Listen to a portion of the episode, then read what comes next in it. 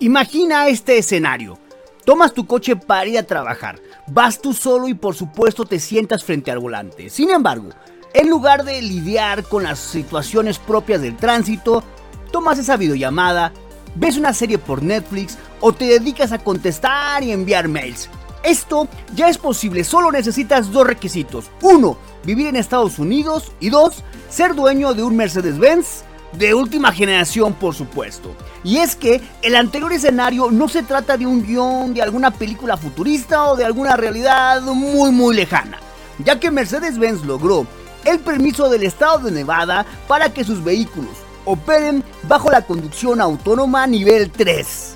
Con ello, Mercedes-Benz se convierte en el primer fabricante en ofrecer un sistema de conducción autónoma nivel 3 en Estados Unidos, adelantándose así a Tesla, Honda o General Motors. Además de Nevada, la firma automotriz alemana es optimista con la regulación californiana, una de las más estrictas en el orbe, y confía en que pronto le concederán el visto bueno a su avanzada tecnología, permiso que recientemente California negó a Tesla. En la automatización nivel 3, el sistema toma el control de la conducción a una velocidad máxima de 60 km por hora y no solo eso, el conductor puede retirar las manos del volante y la vista de la carretera. Y si ocurre un incidente mientras el sistema esté activado, Mercedes es la responsable legal.